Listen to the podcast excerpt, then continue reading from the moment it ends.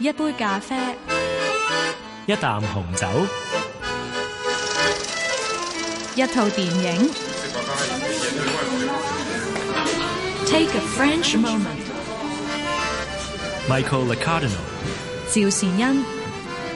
French moment。Bonsoir, Michael. Bonsoir Gladys。 I'm so glad that we're back to French moment again. 好开心啊，又嚟到 French moment 嘅时间啦。 Comment allez-vous?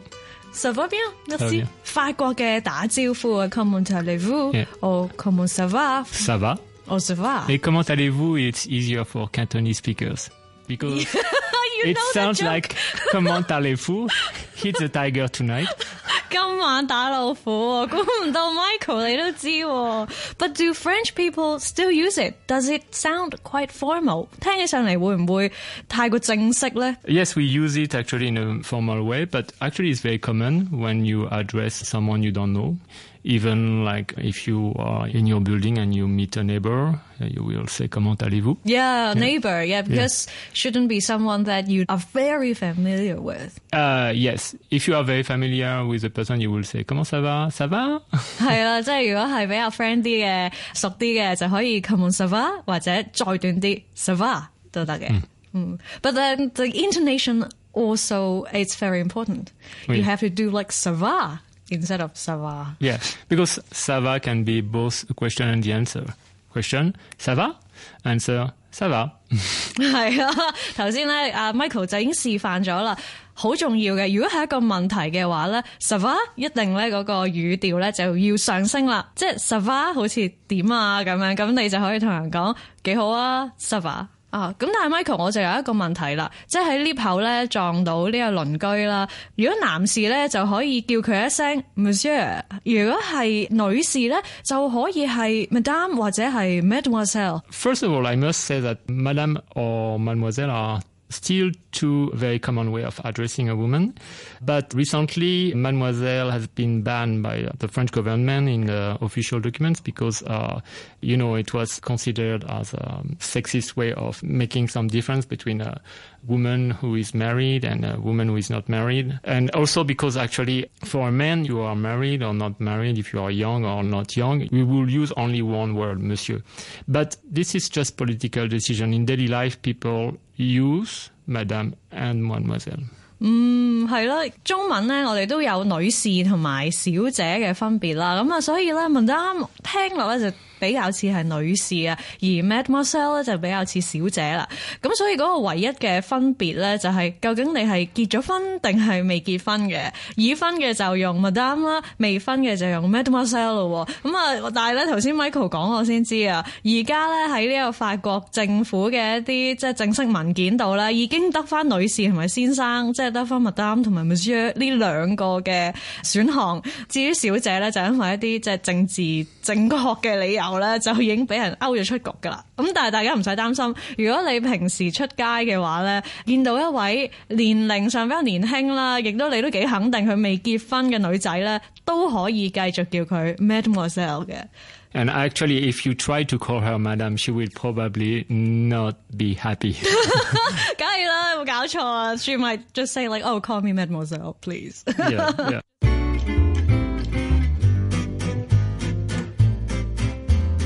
咁啊，去到咧 party 嘅時候咧，最開心咧就有人突然間哼酒杯，鏗鏗鏗，Ladies and gentlemen 咧，你哋知道有事宣佈啦。咁啊，唔知道咧喺法國，如果喺呢個情況之下咧，我哋會點講咧？How do you say ladies and gentlemen in French？In French, we say mesdames et messieurs. 咦，但係嗰個咧串法都有啲唔同嘅喎，even the spelling is different。Yes, it's different. And actually, I mean, uh, to understand the spelling of mesdames et messieurs, we have to get back to the way we say Mr. and Miss, which is monsieur and madame. Monsieur is me, M-O-N, and sieur, which means actually my lord. And madame, which means actually my lady. So actually to say ladies and gentlemen, we need to use the plural form, which is mes, M-E-S, mesdames, and messieurs. 好，咁我哋咧請阿 Michael 咧，誒用呢個法國字母嘅方法咧去串一次啦。Please spell。Alors, mesdames, M-E-S-D-A-M-E-S, and messieurs, E M-E-S-S-I-E-U-R-S. 冇錯啦，臨尾咧係有個 S 嘅，咁但係你會發現咧，英文咧我哋就會發個 S 音喺個尾啦，但係法文係唔會嘅喎。Yeah, actually in French there are many, many ending which are uh, silent. Like. Louis，yeah, usually the mark of the plural S is silent. Yeah, yeah. 嗯好多咧 S 咧喺法文裏邊係唔發音嘅，咁啊大家記住咯。French Moment，主持 Michael Licardinal、趙善恩。咁啊，上個禮拜咧，我哋就睇咗呢一個杜魯福呢一套經典電影《早與尖》啦。今個禮拜呢一套電影咧，都同嗰套戲係好有關係嘅喎。佢咧就係呢一個天使愛美麗啊，Amélie。Michael，have you watched this film, Amélie? Yeah, I watched it when it was released. With um, much anticipation. Uh, not really. I know, I know the movie is very popular all over the world. I mean, I've never been a big fan of uh, Jean-Pierre Jeunet, the director, uh, so not really fan of this film actually. 诶咁啊，虽然 Michael 咧就话诶对呢套戏真系麻麻地嘅咁，但系都知道咧呢套戏喺全球咧都可以话得到票房嘅成功啦。咁啊，不如我哋而家就听下究竟个古仔系讲咩噶啦。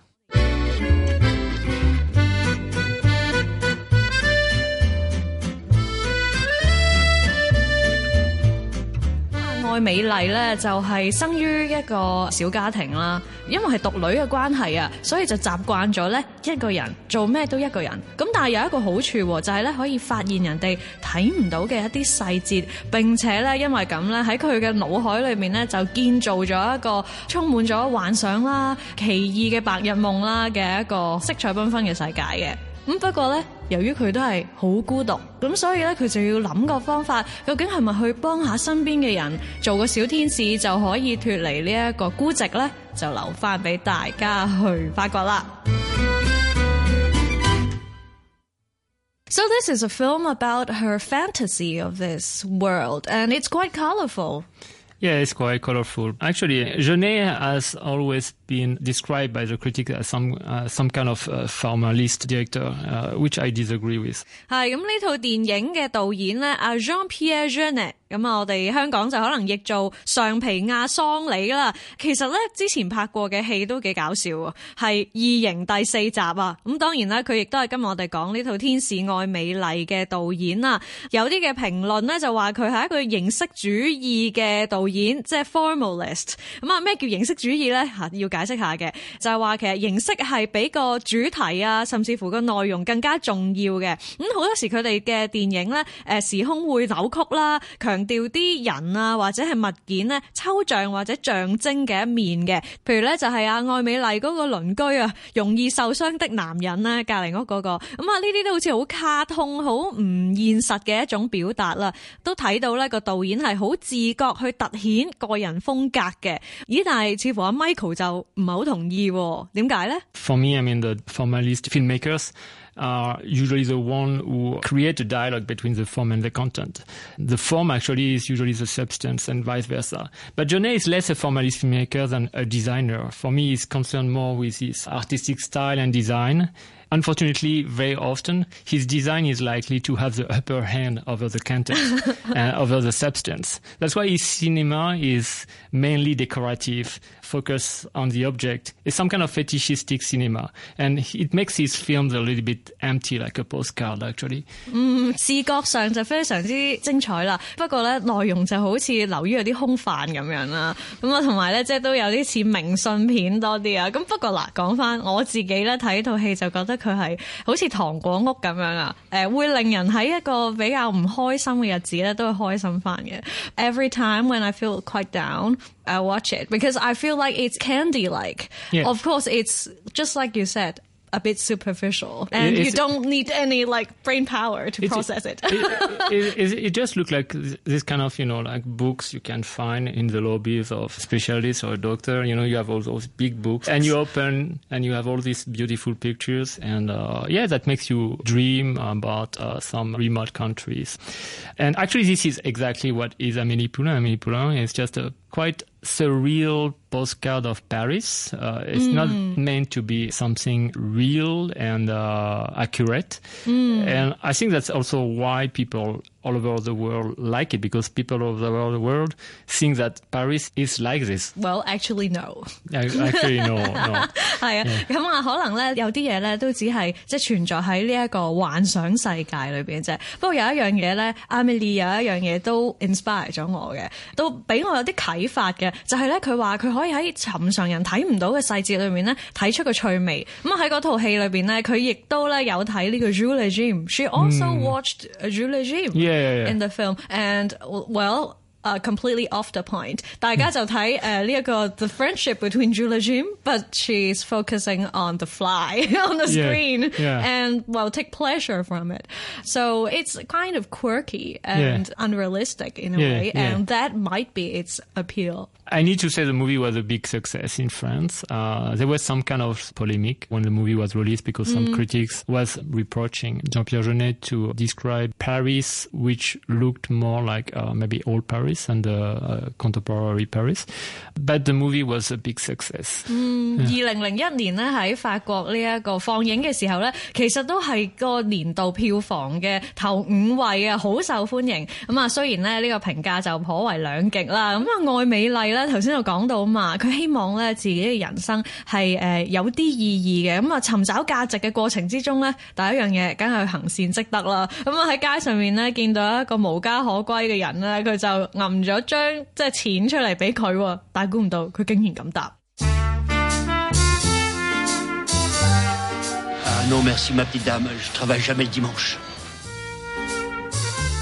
咦，似乎呢位朋友有钱都唔要喎。Really? He's not accepting the money? Uh, actually, no. He, he doesn't. He doesn't want to accept um, the money because actually uh, this is Sunday and uh, France is a country of Catholic tradition.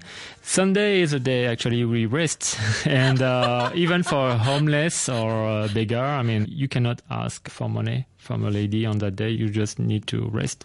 This is just fantasy, right? Yeah, yeah, yeah, yeah. yeah. Of course. Yeah, playing with the stereotypes. yeah, yeah. 星期日系唔应该嚟翻工嘅，佢个讲法就系咁，所以就话呢位小姐多谢你，不过我唔可以收啦咁样。咁当然系搞笑噶啦。So how do we say Sunday in French?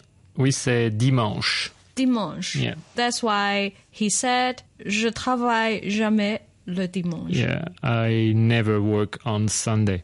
Yeah. I never work. That's Yeah. important. Never. Most people don't work on Sunday uh, in France. 系啦，咁因为法国咧系诶根据天主教传统咧，星期日系唔做嘢嘅，系休息嘅。So Michael，how about you? How do you spend your dimanche? I go to see movies, of course. Yeah，作为一个电影发烧友，Michael 系会去睇戏嘅。So vous regardez le film oui, le je, dimanche? je, je vois des films le dimanche. Actually, you can use dimanche with an article or without article before actually dimanche. If you say je vais au cinéma le dimanche, which means I go to the movies on Sunday, it means you go every Sunday. If you say dimanche je vais voir Gladys, it means on Sunday, coming Sunday, I will meet Gladys.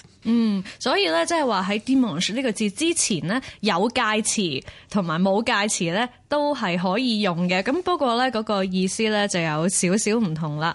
So if you use the article au au dimanche, Yeah. it means Something you do usually. 系啦，即系话咧，你每个礼拜或者你经常都会咁做嘅。咁啊，但系如果你唔用嘅，就就咁讲话 dimanche 我做啲乜乜乜乜啦，就系话今个礼拜日我会做呢样或者嗰样啦。咁啊，how do we say? Oh, I listen to French Moment every week. J'écoute euh, euh, l'émission radio French Moment chaque dimanche soir. 每個星期日嘅晚上咧，我都會聽呢一個 French Moment 嘅。But you could say also j'écoute l'émission radio French Moment le dimanche soir. It means exactly the same. 嗯，所以咧，如果你每個禮拜咧都會做一樣嘢咧，你就可以話 J'écoute l'émission radio French Moment le dimanche soir。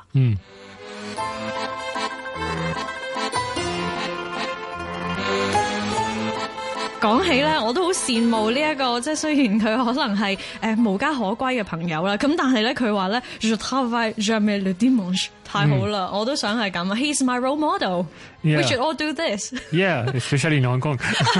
係啊，真係 sorry 啊，今日我哋都做緊嘢。I think we're breaking our rules though. Today is Sunday, but then the word work is also a handiwork that we could learn. Yeah. travail。 Alors, le travail is a noun, et travailler is uh, the verb to work. 咁啊，所以 to work 呢一个嘅动词咧就系 travailler，如果咧系 travail 就系工作，系、一个名词嚟嘅。How do we spell them？ Travail, alors T-R-A-V-A-I-L, and the verb is T-R-A-V-A-I-L-L-E-R. And travail also mean uh, professions. Uh, j'ai un travail, I have a job. 哦 Yeah, 系就系话我有嘢做㗎，都可以话 j'ai un travail。 Yeah. How should I say? Oh, I don't want to work during weekend. You would say, je ne veux pas travailler le week-end. 太好啦，I'll tell my boss。 He probably listen to you right now.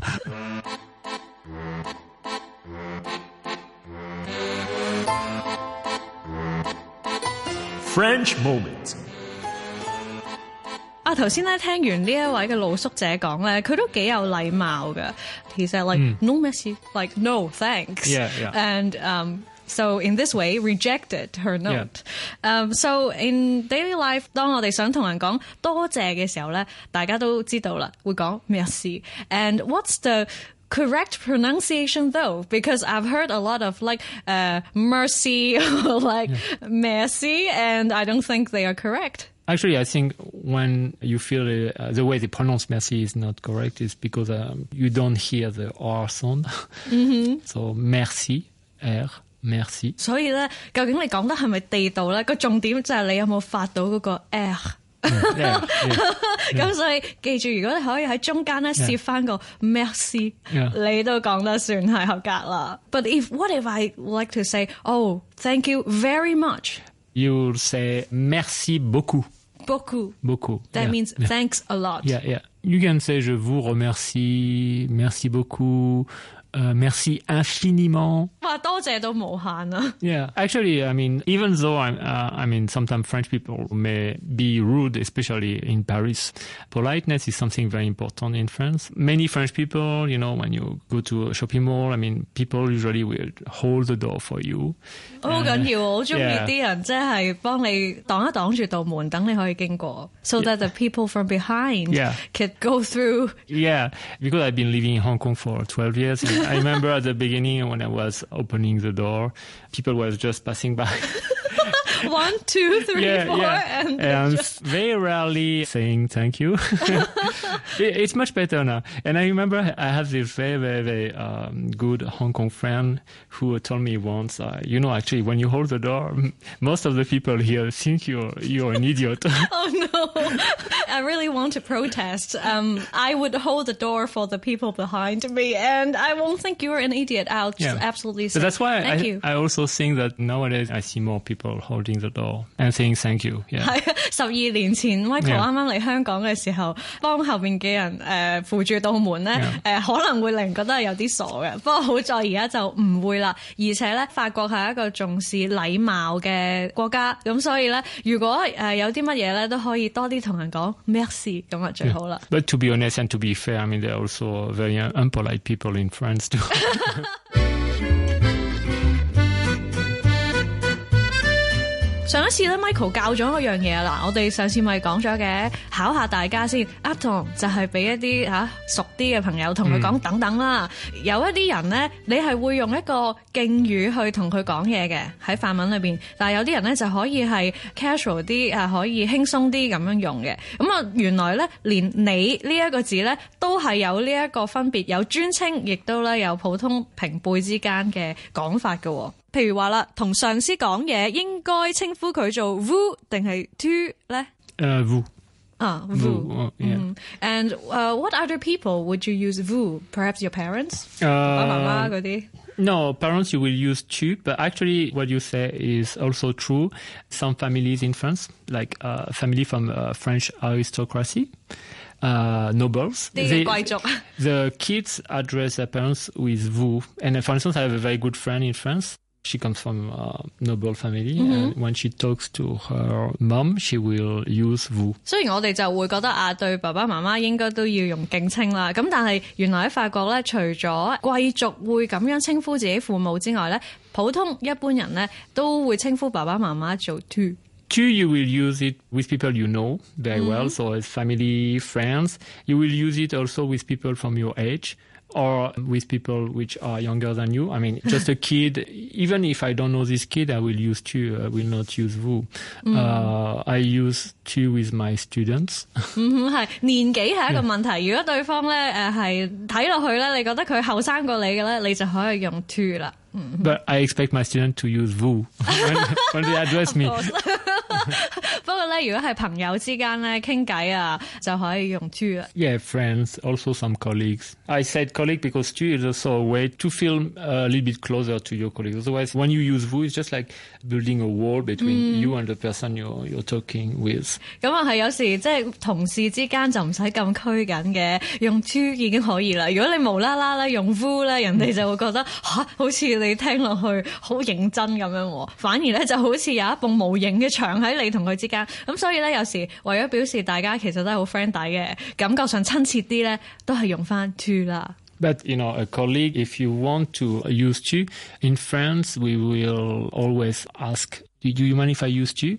If the person mind, of course, uh, we will use vous. But we will always ask. If you just address a person uh, directly uh, with tu, uh, it's not very polite. You ask first. 咁啊係，始終咧都係問咗會好啲啊！頭先 Michael 就話咧，喺法國咧，你應該直接去問對方，究竟你介唔介意我用 to 嚟稱呼你咧？咁啊、先係一個咧正確嘅做法。But that is a key question. How should we ask in French whether that person minds us addressing him or her to or not? Oh, different ways. Je peux vous tutoyer. Yeah, Est-ce que je peux vous tutoyer? Some questions that can be answered by yes and no. So you have some kind of pressure because if the person say no, you feel like Oh, okay. I shouldn't have asked. I should 早知 have- 就 I 唔问 shouldn't have 啦。 asked. Yeah, exactly. 系，嗯，but then still this could be a lifeline. Est-ce que je peux vous tutoyer? Est-ce que je peux vous tutoyer? Can I use tu with you? 冇错啊！ 哇，咁啊，今日咧，我哋咧就去過呢、一個雖然色彩繽紛，可能有少少失真 嘅巴黎啦。透過呢個《天使愛美麗》呢一套戲，咁但係咧，我哋都學咗咧唔少咧喺法國一啲禮節性嘅嘢喎。我自己就深受啟發啦。咁我哋下個星期日晚八點鐘咧，再同大家見面。See you next Sunday then. À dimanche prochain. Au revoir. Au revoir, Gladys.